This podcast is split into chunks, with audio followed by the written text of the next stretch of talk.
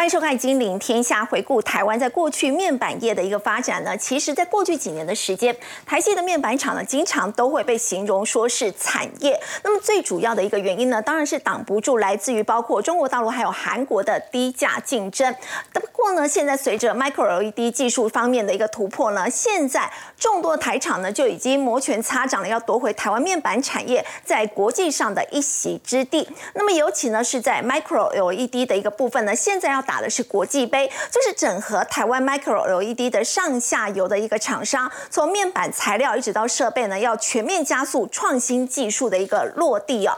那么现在呢，苹果日前呢，在这个开发者大会上面，他们也发表了他们最新的 MR 头盔，虽然呢是采用了 Micro OLED，不过根据了解呢，其实苹果在桃园的龙潭开发已久的实验呢，现在呢已经积极想要切入 Micro LED 的一个领域。那么究竟呢，什么是 Micro LED 呢？台湾目前的发展如何，又会怎么样去改变整个面板产业的生态？我们在今天节目现场呢，很高兴为您邀请到耐创科技董事长李允利李董事长。是主持人好，各位好。还有台大电机博士张晴玉。裴好，各位观众大家好。好，我们要先请教董事长。我们说到这个 Micro LED 哦，其实台湾目前在国际上呢是处于这个领先的一个情况。那么大概是领先多久呢？而且这样的一个领先，当初是不是塞翁失马焉知非福？是呃，很快说明一下，我们在为什么台湾在 Micro LED 有这样的一个领先的优势啊？嗯，其实整个产业的发展哦，其实很难说呃会怎么进行。那过去台湾在 LCD 其实是相对领先的呃优势。随着新的一代的技术 OLED 啊，那台湾过去以来并没有真正积极的参与 OLED 的产业，那相对的反而是韩国跟大陆啊大量大举的投入。那但是新的技术发展出来，像 Micro D 这样新的技术发展出来之后呢，OLED 呃虽然我们没有投入，但是发展 OLED 的这个产呃公国家呢，他们可能就会面对很多的挑战是。该不该投入新的技术？那台湾相对的呢是全力投入 Micro LED 的新技术，所以我们认为有一点塞翁失马的味道。那也随着这几年的发展呢，我们觉得这个呃差异有有点拉大。我们觉得领先的态势，我们觉得至少是两年以上。Micro LED 是一个技术啊，那它跟传统显示有一个不太一样的地方是，这个技术可以用在。非常小到非常大的的各种的显示的场域啊，像我刚刚有跟主持人谈到，呃，有一些案子在进行的是所谓的室内摄影棚，它可以做到从呃地面一路做到好几公尺高，然后呢，整个周围全部都是。环场的显示器，嗯，非常非常的几百寸的，甚至几千寸的大小。那小呢，可以小到非常的小。我们坐在 AR 眼镜里面，大概可以小到一 CC 或者甚至是零点几 CC 的大小，但是可以投出非常高解析度以及非常高亮度的荧幕。所以，我觉得 Micro LED 技术可以说是一个呃，综合了很多很多技术优点的，特特特别是它的应用场域可以非常非常广泛的。有一些东西啊的应用呢，是传统的显示器根本做不到。而 Micro LED 可以轻而易举的做到的。那举两个很典型的例子，第一个我们叫做透明显示器。透明显示器呢，就是顾名思义，当然是要要很高透明度的一个显示器。对。不过大家都可能不晓得，透明显示器更重要的一个特点是要高亮度。嗯。啊，因为你透明显示器应用的时候，可能啊，你这个透明显示器背后可能是一个很亮的场景，比方说啊，是一个海滩啦，是一个太阳的很很大的一个场景。这个时候。它不但要透明，而且要高亮度。目前来看，能够做到超高透明又超高亮度的显示技术，只有 Micro LED 啊。相较于传统的显示技术，LCD 啦、OLED 都做不到这样的特性。那这是一个我们觉得在未来很多应用很有机会的。比方说，在目前我们看到车用，大家都对这个题目非常的有兴趣。对。另外一个可能的杀手级应用，我们也觉得是 AR 眼镜啊，就是所谓的扩增实境的一个 AR 眼镜。那扩增式的 AR 眼镜呢？目前的发展趋势就是第一个要看起来很 stylish，就是大家觉得哇，看起来是很 fashion，不是那个看起来很像科学怪人的一个 goggle 这样子啊。那第二个呢是要很轻，嗯啊，第三个要非常亮啊，符合这个三个要件就可以做出大家觉得比较让大家愿意戴上街的一个 AR 眼镜。那目前来看，真的做得到这样子三个特性的。可能也只有 Micro LED 的显示技术，所以我们相对来说蛮看好这两个会成为未来的所谓的杀手级的应用。嗯，是。您刚刚提到在 AR 还有在车用的部分嘛，其实耐创今年在许多这个显示器展当中呢，也有展出 Micro LED，包括您刚刚所提的在 AR 以及在车用的一个部分。首先我们看到的是在 AR 的部分哦，所有的软体公司哦，现在其实不只是硬体，很多的软体公司是不是都开始投入这一块？呃，我觉得应该不是算软体公司，反而是很多的系统公司都投入。系统公司大家可以看得到，呃那他们他们当然也算软体公司。您讲的可能像这个呃 Facebook、Meta 这样子，但是我们解读他们更像是一个整合性的系统公司。他们从呃最后面的客户的需求一路整合到上游的硬体，都一路整合。对确实，我们看起来目前有非常非常多的公司都是这件事为一个很重要的发展标的。那很多人也说 AR 眼镜就是进入元宇宙的入口，所以大家都觉得这件事是非常值得投入的。在车用这一块的话，其实车厂已经开始有进入一些比较实质的合约嘛。在过去可能大家都只是可能谈一谈而已，那么现在是有一些比较实质性的东西。是车用的发展，当然，我想各位都知道，它是一个相对比较缓慢的一个过程哦。那首先是要回答车厂很多的问题，那回答了这些问题之后呢，会开始进入一个我们叫做 concept design 的阶段。所以，我们跟很多的呃合作伙伴开始进入这个阶段了。那这个阶段一旦完成之后呢，就会慢慢的需要进入呃投产，然后在几年后可能会进入在车子上面可以看到。乐观的来看，大概是三到五年后，我们会在车子上看到像这样子的应用。好，不过我们说到这个 Micro LED 哦，我们聊到现在，大家可能很好奇，它到底是什么一个样子啊？它呈现出来的又是怎么样？我们接下来就要请董事长带我们来看哦。实际上呢，这个 Micro LED 它呈现出来的这个效果到底是怎么样？哎的确，我现在看到它这个解析度非常的高，而且它整个哎是透明的。哎是是是是，所以这个就是我们呃刚刚特别谈到的，只有 Micro LED 能够做的高亮度又高透明度的透明显示器啊、那特特别是我们这上面也做了一些呃呃触控的荧幕，所以我们可以。可以想象，它有很多的应用的场景啊，我们可以把它做坐在家里当装饰品，我们也可以放在车子上面，然后同时又可以注意到外面的风景，但是你又可以在上面看到呃很多的标识。刚您点了那个词之后，是它就真的跑出了一首很优美的词出来。是 是是，那我们你看，我们也做了一些呃，像冬天的场景啊，你可以放着。嗯。那您可以想象，甚至这个可以是一个整片的落地窗的概念，是。就是说冬天的时候，其实不是只是小小的，它整个窗户、整个落地窗都可以是这样的情景，所以这个会是一个非常有趣的一个应用。哦，冬天它就有这个下雪了，是下雪。而且真的很漂亮，看起来很像，因为它又是透明的，所以感觉像真的看到雪景一是样。是是，那如果我点秋天。秋天，哦，枫叶落下对，对，这但是我们特别设计，在秋天里也可以有各种不同的想象，就是是是。所以它可以运用在智慧家电上面吗？我觉得当然可以，比方说，呃，电冰箱，嗯很多人会说，呃，不知道冰箱里有什么东西，所以先打开看一看。但其实这是一个浪费能源的部分，耗电所以如果你是一个透明，事实上这个东西已经有了，你是个透明的冰箱的门，而且这个冰箱的门上面不只是透明，它还可以标示出啊，比方说这个是你什么时候买的什么东西，可能过期嗯了，或者很多的资讯就可以透过透明显示器来来展现。那这个其实也是很很多的应用，对。哦，这真的好漂亮，我忍不住想要再看一下。它这个有春夏秋冬，所以春天的话，它就是哦有花瓣，是是是，春天我们就是落英缤纷呢，落英缤纷。然后夏天，哦，这是萤火虫。萤火虫，是是是是是是是。好，所以呢，除了这个透明的这个显示器，还有以后也可以运用在手表上面。是我们认为，呃，这样的应用，当然手表也是一个很好的选择。就是这个，我想大家都目前有听说，呃，包包括我们的这个合作伙伴，像友达光电，他们今年底就会投产啊、呃所谓的手表的呃 Micro D 的手表啊、那呃，作为穿戴装置，其实有一个很重要的一点，就是当我们出去，比方说跑马拉松，我们就希望说，哎，在太阳光底下，我们还是看得很清楚，亮度要很高。那 Micro D 提供了这个部分，还有一个就是你不希望跑到一半没电，所以它需要有提这个够省电、够节能，但是又够亮。那 Micro D 确实有这样的特性，虽然手表它的荧幕比较小，但是我看到它这个解析度，它还是非常的漂亮，非常的高，它可以做的非常的高。是是是。然后这个就是在眼镜的部分。是，嘛，这是我们的跟我们的合作伙伴做的展示用的这个 AR 眼镜。当然，其实我们觉得 AR 眼镜并不希望它只能做一个样子，它需要很容易克制化，所以我们也在努力的让它变成是很容易安装到一般眼镜上的一种 AR 眼镜。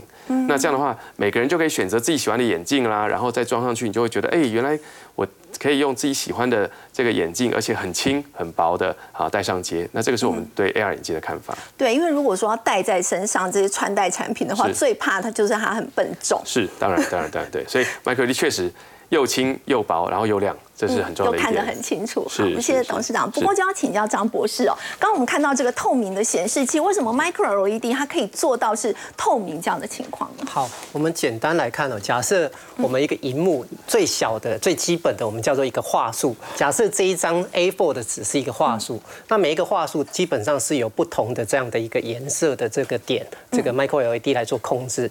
那如果是传统的呢？因为我底后面有一个背光的光背光模组、背光源。所以基本上会被盖住。嗯，那如果今天是用 micro micro LED 的话，基本上它是它的背板可以是用玻璃背板，所以它是可以穿透过去的。那刚刚就如同刚刚董事长所说，我的这个 micro LED 又可以做得够小，亮度又够亮。当我真正点亮的时候，我可以让整个画素非常的这个亮度是够均匀，而且是够明亮的。其实呃，很多人跟我谈说 micro LED 技术，我们花了这么久的时间，跟结合了台湾这么多的厂商来做。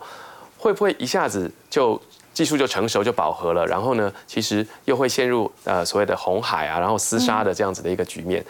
我觉得其实 Micro LED 的发展呢，跟过去的 LCD 或 LED 会略有不同的一点是，我们认为这个发展更像是半导体的摩尔定律的发展。半导体摩尔定律讲的大概就是平均每十二到十八个月呢。单啊，同一个面积上的电晶体可以呃 double，就是说可以做呃两倍的电晶体。是。换一个角度讲，就是每一颗电晶体的成本可以降为一半。啊。那对 micro LED 来讲也是很类似啊，因为我们的单位其实变成是一颗一颗的 LED，所以呢，我们认为呃，我们大概可以每十二到十八个月应该。有能力缩小一半的面积的这个每一颗的 LED 可以缩小一半的面积，十二到十八个月嘛？呃，类似这样的概念，就是说一段时间，一段时间它就可以缩小，缩小一半。那这样子的话，它就会像摩尔定律一样，哦，每每一年到一年半呢，你就减少一半的成本。嗯。再接再接下来呢，你就可以再继续的呃，让这个成本再继续下降。也就是说，一年到一年半我省五十 percent，一年到一年半又省五十 percent。那我在很多地方也讲到说，其实如果你连续五年这么做，你就发现你的成本降了九十五个 percent，而且我们认为这个趋势会不断的发展下去，不是只有五年，它可能会再五年，所以你会九十五 percent 是呃少了九十五 percent，再少九十五 percent，会一直这样子这样子发展下去。那这个就是我们过去以来看到整个半导体产业来发展的一个状况。嗯，那有没有办法，就是像半导体看我们去规划新技术的这样这个 product roadmap？嗯。呃，我们正在做这样的事情哦，但是它它其实会非常类似，就是说我们会呃每一个每一年到一年半，我们会发展像过去半导体产业可能讲的是啊，比方说二八纳米啊，然后呃二二四纳米，就是它有一个世代的眼镜。是。那我们觉得 Micro D 会有这样子的眼镜啊，那这样的名词我们正在定义当中就是了。是。好，不过我们说到这个呃产品的一个推进跟它的一个发展，不过到目前为止的话，如果说这个 Micro LED 呢持续的这个演进跟发展的话，您觉得就是接下来的它这个应用什么时候可以放大？那个这个量有没有办法马上补得上呢？对，嗯，我想这是一个非常重要的问题啊，就是说，我想一个新的技术的发展，在这个时间确实是一个很关键的时间，我们接触到非常多。非常高阶的客户，他们对这个技术非常有兴趣，但是他们都关心一点，你的产能到底在什么地方？就是我今天跟你合作之后，嗯，两年后我们要量产了，你会不会没有产能？那这个就是我们也可以说这 chicken and egg 的问题，就是说鸡生蛋蛋生鸡的问题。所以，我们并不想要在客户的订单没有确定之前，我们就投入大量的生产。可是我们不投入大量的生产，客户就不会有订单。我们只好换一个角度来想这件事。我们找了合作的伙伴，觉得说，哎，如果我们一起来做投产，然后呢，让我们的客户有信心，等他需要的时候，我们会有足够多的产能给他，这样子分担了风险，然后也可以让这个产业快速的发展。所以我们就跟我们的合作伙伴做了这样子的，像是技术授权的一个做法。技术授权，对，请他们来做呃这样的量产。嗯。好，不过我们讲了那么多 Micro LED 呢，其实我们接下来要麻烦张博士来跟我们解析一下哦，就是连苹果现在都想要在这块市场呢可以分一杯羹，Micro LED 呢还可以快速的量产。那么其中呢，我们也想要降低它成本很重要的一个关键呢，就是巨量转移。要请这个张博士来跟我们解释一下。是我们先看一下 Micro LED 哦，基本上来讲，这个名词大家已经这个听过很多了。那稍微先做简单的介绍一下，目前大家很熟悉的就是 OLED 还有 Mini LED 这两个部分来讲，是目前现在显示器的主流。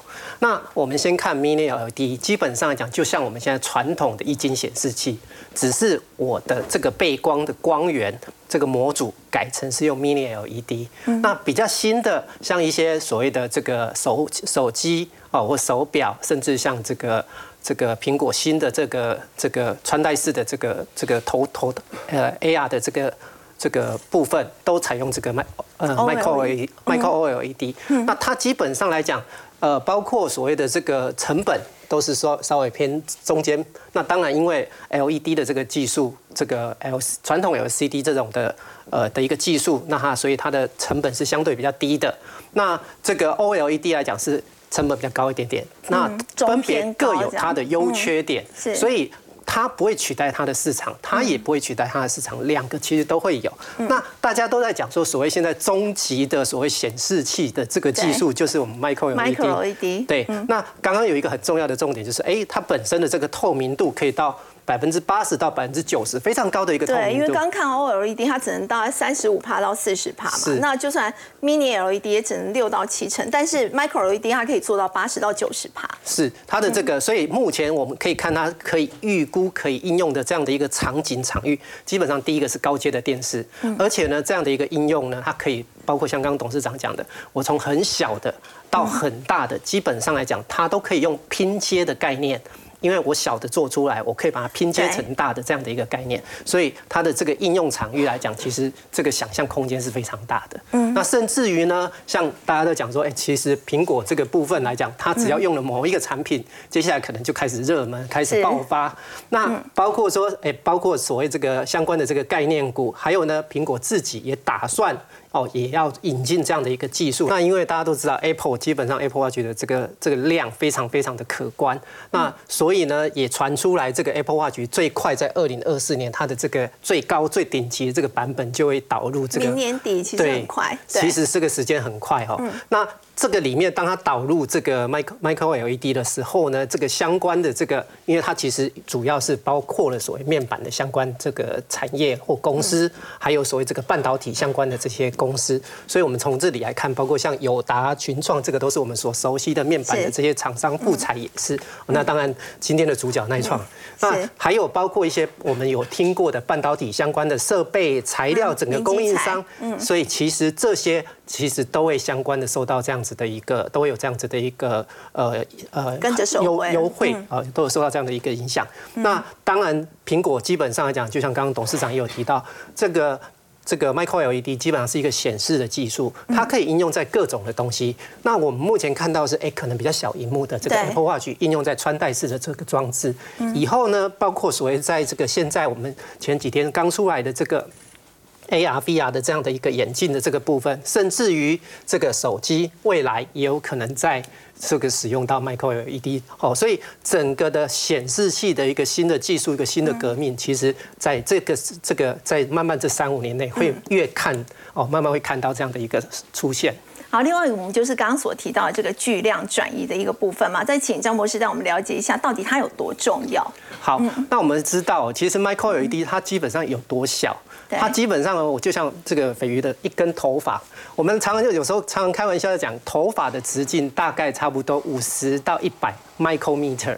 所以 micro LED 是比人类的头发直径还要更小。哦，它的这个直径是指你拔出这个头发这个直径的这个部分，你想想看，这个一个小，我们这样子看就是一小颗。是。所以呢，我今天这个的面板。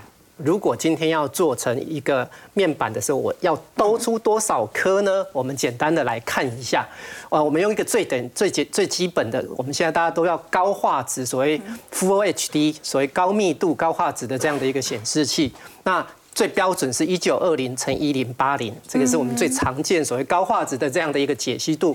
每一个每一个点呢，代表一个话术，这样子算出来大概有两百万个话术。嗯，两百万个话术，哎，我们刚刚这个最基本，我要显现一个点的颜色，一定至少需要三者光的三原色，分别是红色、绿色、蓝色，也就是说，我今天透过红色、绿绿色、蓝蓝色这三种颜色，我可以组合出所有的颜色变化。是所以这个叫做所谓光的三原色。那透过我今天一个话术，我也需要有这三个 micro LED。嗯好，所以我们很简单的数学，两百万个话术，我总共每一个话术需要三个点，嗯三种不同的颜色。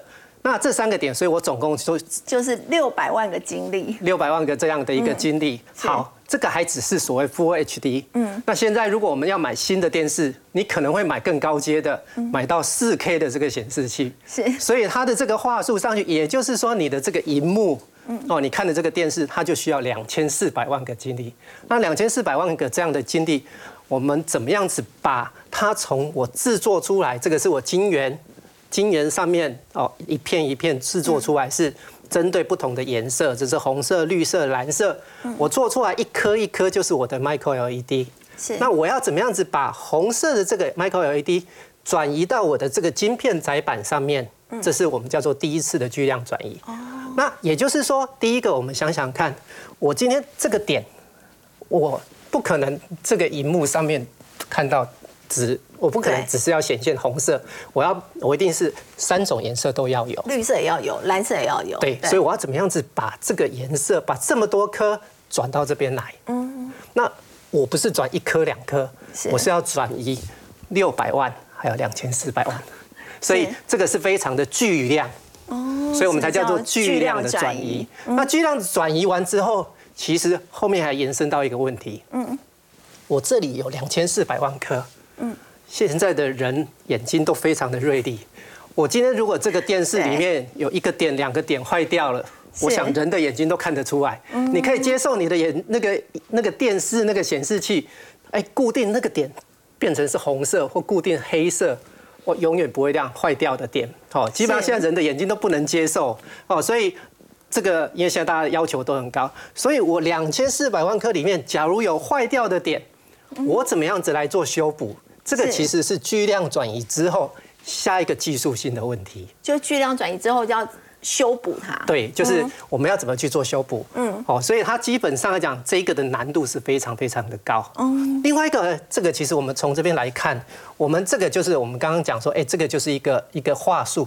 嗯，一个话术。我这个话术来讲，这个里面这个话术里面就有红色、绿色、蓝色，嗯，这三个点。那我们刚刚讲说，这个我的这个话术的前后，如果是用玻璃的面板的话，对。那我就可以做穿透式的概念。嗯，所以这也是为什么我们刚刚讲到说，micro LED 的这个显示器，第一个我的透明度是最高，那再来讲就是它的亮度非常的亮，所以当它亮的时候，我可以布满我整个这个话术是足够的亮度的，有达到我们显示器的需求这这样的一个要求。所以这个来讲，其实是 micro LED 第一个在技术上来讲，先要克服的所谓巨你刚刚。说它的要求会很高，所以我们知道在半导体里面可能会要求它的这个良率可能要达到至少八成九成。那在 micro LED 的部分的话，是要求会更高嘛？好，我们再讲一个很简单的数字哦。斐鱼这个问题很好。我的这个荧幕，假设一个荧幕，我们不用讲，不要讲到说所谓四 K 的画质。对我今天这个荧幕只要是 Full HD 的画质，那六百万颗，那良率如果今天百分之九十九，嗯，也就是如果九十九很高啊。九十九，大家都觉得半导体在半导体的制程上来讲很高了，对99很厉害了可是对那六百万的这个九十九趴，有一趴是有问题的，对不对？也就是我有六万颗坏掉的点，是在你可以忍受你的手机上面有六万个点是坏掉的吗？看起来就会非常明显哦，所以它的要求会它非常的对，所以它的要求基本上来讲，大概都要九十九点九九九九。哦大概都要六个九以上，甚至还要要求到更高。所以其实这个在面板上面来讲，他们对于所谓这个良率、这个点数，因为人的眼睛其实是太厉害了。是 对，以前我们最早期买买荧幕的时候，他还要求三个坏点或几个坏点之后才可以，你还才可以坏，因为他告诉你说。这个在制成的过程里面不可避免，一定会有坏掉的点。嗯，那所以呢，他说三个点以下不算不算这个产品不算有问题。嗯，哦，但是如果今天现在来讲，我今天百这个百分之九十九的良率是远远不行的。嗯，所以这个其实是在面板在这种显示器上来讲，它的良率的要求非常的高。好，刚刚张博士带我们了解了到底什么是巨量转移。那么 Micro LED 呢，它在良率的一个要求呢也是非常非常的高。我们稍后呢先休息一下来了解的是耐创科技呢成立不到十年的时间，到底是怎么样的一个商业模式？那么它有怎么样的一个重要性，可以做到连三星、友达、富彩这些大厂呢都愿意来投资呢？我们先休息一下，稍后来了解。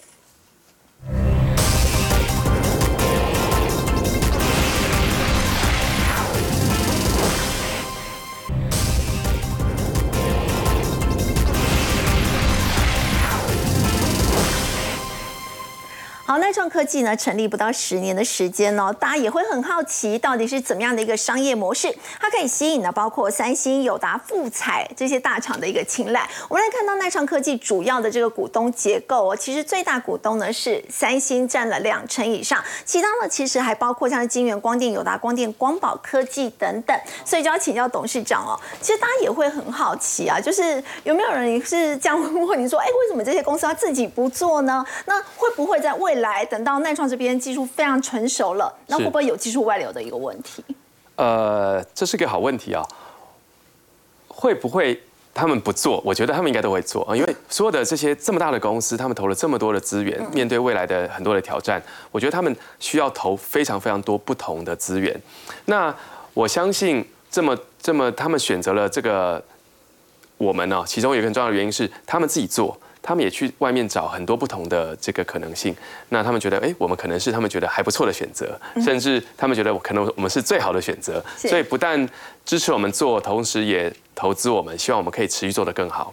那其实这对我们来讲真的非常非常重要，觉得这些投资人对我来讲都是非常非常重要的投资人。嗯，所以不会担心技术外流的问题吗？呃，我认为任何一个。有价值的技术，大家都会很努力想要突破，那也会很有可能会有技术外流的问题。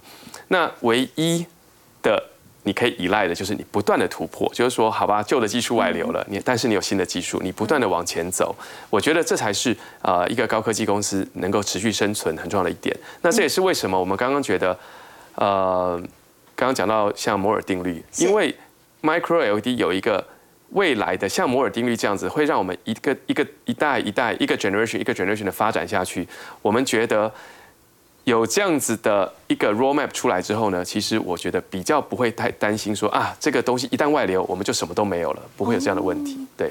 好，不过我们知道董事长您是在 Boston 那边念硕士，然后念博士，你是个学者，是学者，然后后来就是哦跨入了商界。当初家人是支持的吗？这中间有怎么样的一个困难跟转折？是是是，呃，对，就是说像斐鱼刚讲的，就是其实我是呃回到台大教书之后，其实我父亲父母亲是蛮开心的。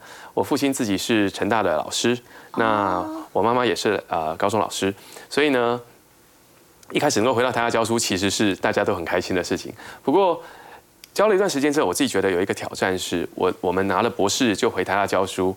那台大电系的学生都超级优秀，每个都很厉害。但是我们能教的就是书本上的知识，书本上的东西他自己看就可以了。我们很难给他更多实物上的经验。那这是其实我那时候教学上比较，我自己觉得比较 frustrate，就是比较比较挫折比较高的。所以有一个机会，我们就回到业界。那另外呢？创业这件事呢，呃，呃，补充一下，其实我父亲对于我离开学校是相当不以为然的啊。当时啊，哈，就是说他非常生气嘛。呃，我他还算明理不生气，但他找了很多人来说服我，所以他摆了一整桌啊，找了他以前所有的朋友，也是我小时候看着我们长大的这些叔叔伯伯，来告诉我说，哎，这件事不应该啊，你不应该离开这么好的台大的工作，不可以这样子，然后来劝退你。是是是，那。但是呃，我觉得还是值得一一试了哈。那所以，我我们就决定离开，然后到了呃业界。那同时，在业界的工作做一做，也觉得好像呃差不多了。那再回学界，也也想再回学界了。那再回去是刚好有一个机会，就是遇到了投资人，他觉得说，哎，你可以试试新的东西，所以我们才在他的帮忙之下做了新创公司，而且。呃，不瞒您说，我其实完全不知道怎么开一个公司。在一开始开公司的时候，觉得是毫无头绪，怎么样叫做开一个公司，完全不知道。但是我遇到了很多很很棒的投资人啊，不断投资我们，而且也告诉我们怎么做这些投资上的一些事情，怎么做开公司应该注意的事情啊，包含呃像您这上面呃投行圈大佬宋学宋先生，他跟我讲的第一件事情就是说，这个 integrity 很重要，你要很正直，所以他只要求一件事，哎，你要找找这个四大会计师事务所。啊，对，所以，我们从第一天开始就是，呃，四大会计师事务所来签证。那整个我就知道说啊，原来投资人很在意的是像这个财务上面很重要的纪律，所以我们也从一直以来都非常非常在意这件事情。嗯，创业你觉得最难的是什么？一开始的时候资金吗？呃，坦白说很都很难了哈。那资金确实是最困难的，就是说，因为我认为呃，但是到后来资金其实变得不是那么困难。那我解释一下这个原因是什么？呃，要拿第一笔钱，你大概没有什么 credit，没有什么大家不认识你的时候，其实大家会很害怕把钱投给你，是因为投资是一个什么样的过程呢？投资就是你把钱放到别人的口袋的过程。好，就是说，当这个投资人的钱一汇进你的账户的时候，你明天怎么花，他是管不了的，所以他就是万分的信任，就是说啊，我今天就是把一堆钱。放了你的口袋，我相信你信任我才愿意去投资，一定是非常非常大的信任。这个不是去呃一般这个股票市场买股票，你今天不满意，明天卖掉，你放进去你是拿不回来的。而且通常这个金额也是不是个小数，金额都很大。当然当然对我的投资来说也许不大，但是他们都是很多的钱，所以我觉得这是一个无比的信任。那所以一开始你要争取这样的信任。跟投资人呃沟通很多的时候，其实是一个不容易的事情。然后呢，很多时候是这个投资者这个想法，那个投资者那个想法，你觉得到底哪一个对？然后你应该要跟哪一个沟通，听哪一个的，其实都很困难。是。但是随着呃我们呃慢慢就是大家彼此的交流越来越多之后，所以我刚刚讲说，当有信任感，当这个你建立了你的 credit 之后，慢慢在募资，其实就比较容易一点。大家觉得，哎，你过去的。信用不错，做了这件事就做了这件事，哦，我们叫 milestone。你达成了你说到的这个 milestone，你达成你说到 milestone，所以我就愿意不断的支持你。所以我自己觉得，呃，一开始确实拿钱是很辛苦的，嗯，但到后来，当你建立了信任感之后，你你说明你的目标，他当有投资人认同，觉得说啊，你讲的很有道理，而且我愿意跟随你的梦想一起走的时候，其实就还蛮水到渠成的，对。董事长最大的转机是不是三星的一个部分？到底是谁牵线的？哦，好，呃，很多人问我这个问题哦。三星的投资，但到今天我也觉得是一个很很有趣的事情。那我都跟大家说，其实有一天我坐在办公室里，那然后就接到一个桌神秘的桌机电话，其实也没有神秘，就是打打桌机来。打桌机，现在很少很少人会打桌机，所以我觉得非常特别，因为大部分都打手机。是。那但是呢？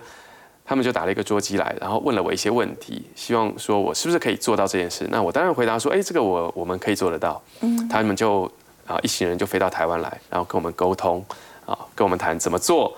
然后呢，我们就说，嗯，好像可以做做看。所以我们就开始了跟三星电子的合作，完全是在呃不是我们主动去接触的状况下就 就开启了这个合作。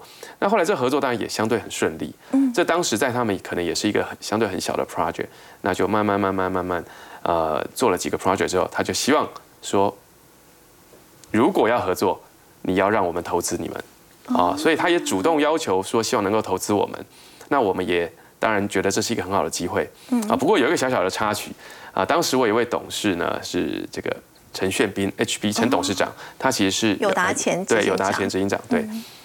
那他那个时候当然是在美国啊，因为三星的关系，在美国待了几年才回来。反托拉斯法的关系。对，反托拉斯法。嗯所以我其实很担心这件事。我说，哎，我不知道您会不会反对啊？就 HP 这个，如果是三星的投资，但是非常令我意外的事情是说，他说 Charles，你一定要让他投，只有三星做得成这件事。他反而没有心里的那个成见，他反而鼓励你。他非常鼓励，所以我我其实在这点上觉得他是一个非常了不起的人，就是说他有很。很这个完全没有这个觉得有芥蒂啊，会觉得说，对，他是以这个公司的成能够成功为一个方向来给我们鼓励，所以我一直都觉得说我在创业的过程中有很多很多的贵人哈，那就是说，所以他支持我们，然后呢，我们就接受了三星的投资。那随着我们合作越来越顺利，那包含我们在 CES 上开始 demo 成功，嗯，那三星就觉得应该要扩产，然后我们就。随着这个，我们就拿了呃更多的投资，然后也去找更多的投资人。就接下来几年，我们就募了大概一点五亿美金，就开始就是算是比较规模了，对，大概是这样子，对，是。所以就是您的座右铭嘛，不被看好是最棒的事，天时地利人和才能够化不可能为可能。对，这这其实应该是分两段了哈。我我自己觉得不被看好是最棒的事，其实当然你可以说是一种鼓励啊，你也可以说是一种很阿 Q 的精神。不过其实真的是如此哦。为什么会说不被看好呢？因为我们在是我们在做一个新创新的呃东西的时候，如果这个创新的东西是大家都看好的，嗯，那铁定有什么问题？就是说大家都看好，还没有人去做，等你去做不太合理啊。所以第一个。你你如果做一个题目，你你一提出来之后，大家说对对对，就是应该这样做。我觉得那个题目可能不是真的好的题目。那相对的，每一个题目一开始被提出来的时候，一定会很多人质疑。嗯，所以我觉得不被看好，第一个它很合理，是。第二个，它会给你一个失败的理由啊，就是说我我觉得创业你要你要晓晓得，就是说呃成成功的几率是很低的，所以你必须要不断的鼓励自己说，其实失败也没关系。那不被看好呢？你就有一个充分的失败理由啊！本来这就是一个很难的题目，本来大家就觉得不可能，反而压力没那么大。对，所以反而你可以释舒压，可以释放这个压力。那相对的，反而像到了我们今天啊，好像稍微比较大家都看好了。这个时候，其实我觉得反而是一个比较大的压力。我们也在想怎么样能够维持住这样的成果啊，这个是一个状况。那另外，这个天时地利人和，我的意思是说，我常常说，如果我这个创业不是在台湾，是很难成功的，因为。啊，第一个显示产业在亚洲是呃很重要的一个重镇，那在台湾更是。另外就是我刚刚说到，因为在台湾刚好在过去的 OLED 它并不是有真的太大规模的投入，所以到了今天大家觉得我要超越 OLED OLED 的这个技术呢，可能必须要投入 Micro LED。这个时候大家就很有共识的要来做这件事情，所以有这个天时地利跟人和，特别是我觉得在台湾这么多的很优秀的工程师，这么多的团队。我觉得我们才真的把过去大家觉得不可能的事做的好像可能了哈，这其实是是这个样子，对。嗯，好，刚刚董事长呢带我们了解哦，他当初的一个创业故事。不过我们稍后也要回来再关心的是，其实呢，耐创科技呢也是台湾第一家哦，在这个创新版挂牌的一个公司。当初为什么会做这样的一个决定呢？我们先休息一下，稍后来了解。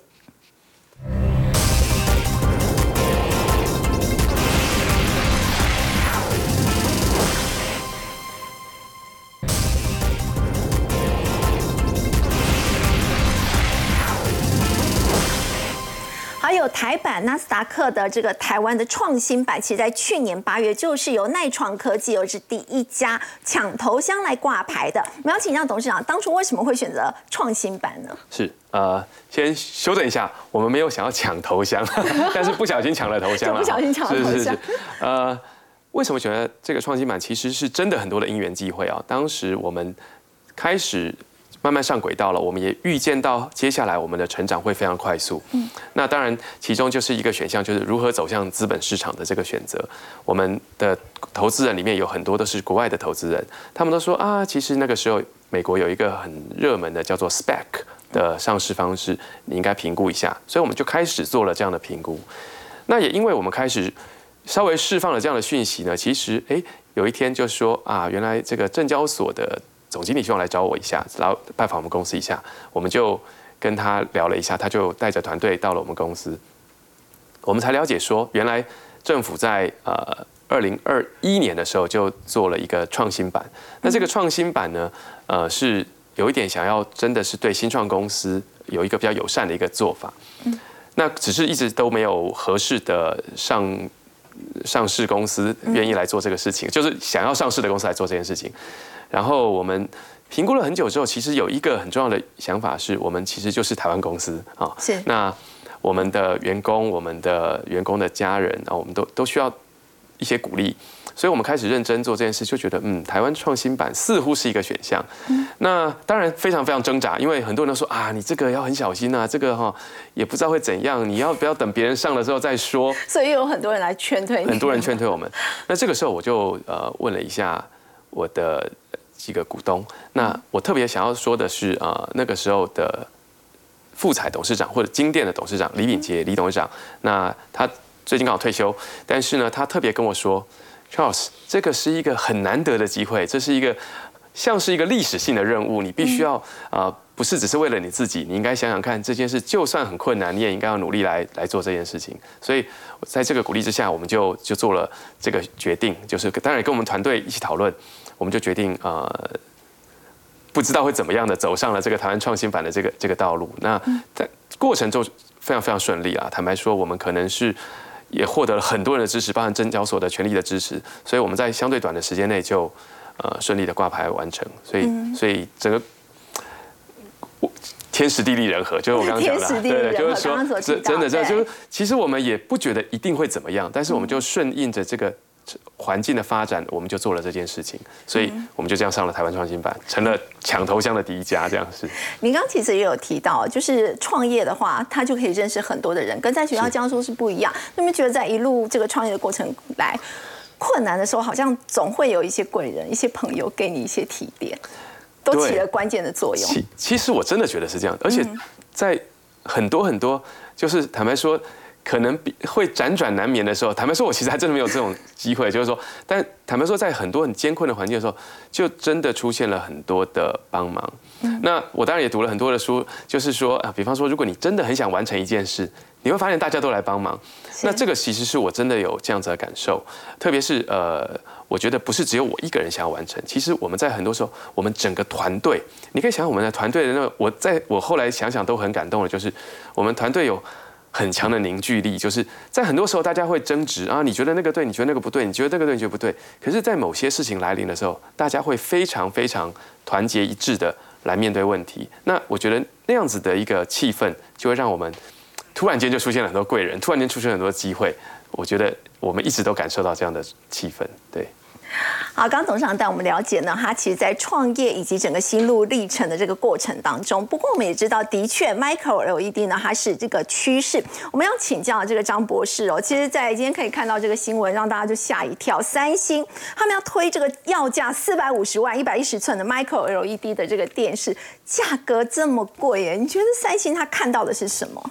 好，其实三星推出这个最新的这个 Micro Micro LED 的这个电视，基本上它锁定的目标客群，基本上就是金字塔塔中的金字塔。金字塔中的金字塔。对，为什么？因为它其实这么高的单价，四百五十万，大概是十五万美金。对，十五万美金这样的一个这么高的单价。那当然，它这个第一个，它是首首发出这么大的一个尺寸的一个 Micro LED 电视。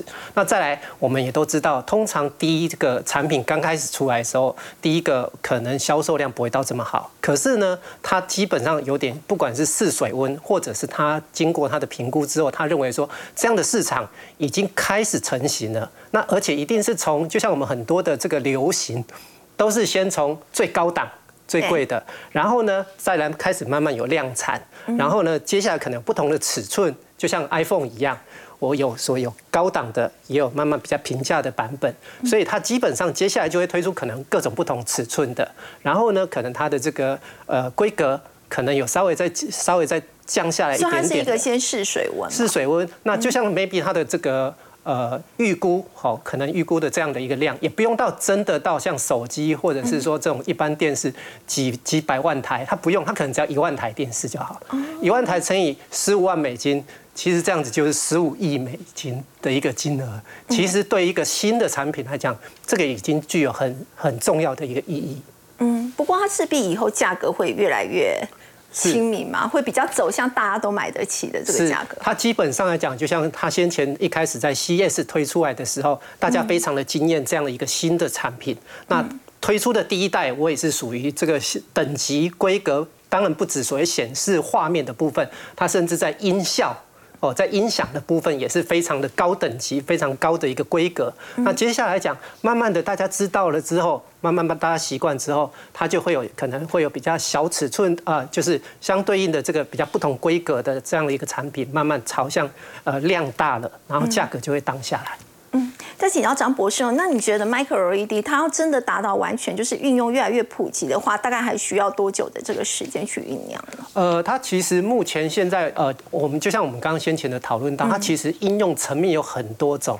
那从其实最早包括说像李李李董他们最早开始从研发到现在，是其实已经辛苦了这么多年。那慢慢现在开始看到成果。那就像我们以前刚刚其实那个李董其实提到摩尔定律，其实我们非常非常感触非常深，因为半导体。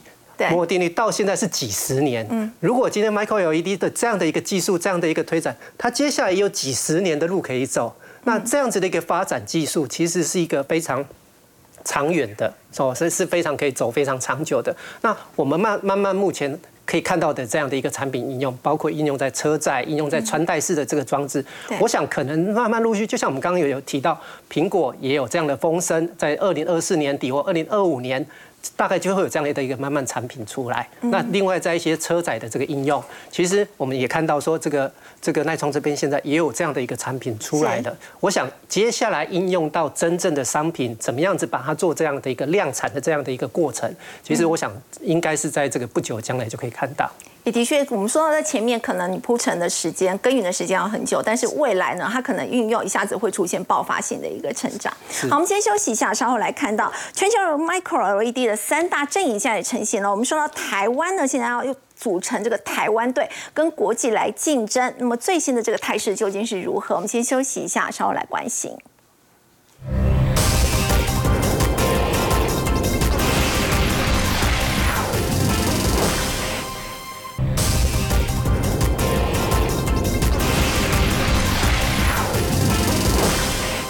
好，刚我们聊到 Micro LED 呢是一个趋势，那么的确呢，Micro LED 呢今年可以说是它的量产的元年，而且呢，台湾的产业链呢其实现在就已经各就各位了。我们看到现在台湾的组台湾队，那么要打的是国际杯哦，包括呢耐创的部分呢，我们看到是巨量一转，另外呢，在这个高阶精密的部分呢，是由富彩旗下这个金电来负责，另外以及面板双虎之一的这个群创，还有在友达光电的部分呢，包括背板以及驱动 IC，由友达群创这些面板厂来主导，所以要请教这个董事长。我们说到现在哦，真的在 Micro LED 的部分，您刚刚其实也有提到嘛，接下来其实我们不是就是各自迎战，而是要组队一起来在打国际杯。是是，呃，坦白说，也跟你说明一下，就是说，虽然看起来很乐观，但其实竞争还是很激烈的。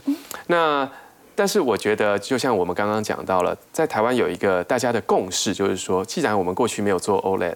OLED，我们这时候其实大家应该要努力，能够把过去台湾所累积的 LCD 的面板的技术、LED 的精力的技术，大家组合起来，变成了一个很有国际竞争力的一个队伍。嗯，那这当然也是在政府很多的支持之下，我们大家一起来做这个事情，就是说，我们希望大家各自做很擅长的事情，那组成所谓的台湾队啊。当然，我觉得这个台湾队有时候是也也是给大家很大的压力了哈。不过，我自己的观察是，其实蛮有机会的。就是如果说大家都能够很专注在自己很擅长的事情，然后又能够有一个组合性的力量的话，其实很容易在这个竞争中脱颖而出，而且持续领先。嗯，对。阿波我们说到在未来哦，就是我们迎接这个 Micro LED 的量产的元年，那组这样一个台湾对话，跟过去比较，大家说是各自发展的话，你觉得最大的不同是什么？呃，我觉得各自的发展常常就会发展成大家。不但是销价竞争，而且做做很多重复性的投资。嗯，啊，大家都做一样的事情。但是如果说不是这样的话，我们就可以，哎，你投资这个，我投资那个，大家就会觉得说投资的地方都对。资源是有限的，那资源如果说可以投入在对的地方，啊，就不会说啊，这个到了这么这边做这么大，可是这边钱不够，会有这个问题。对，所以我觉得会比较有效率，而且比较容易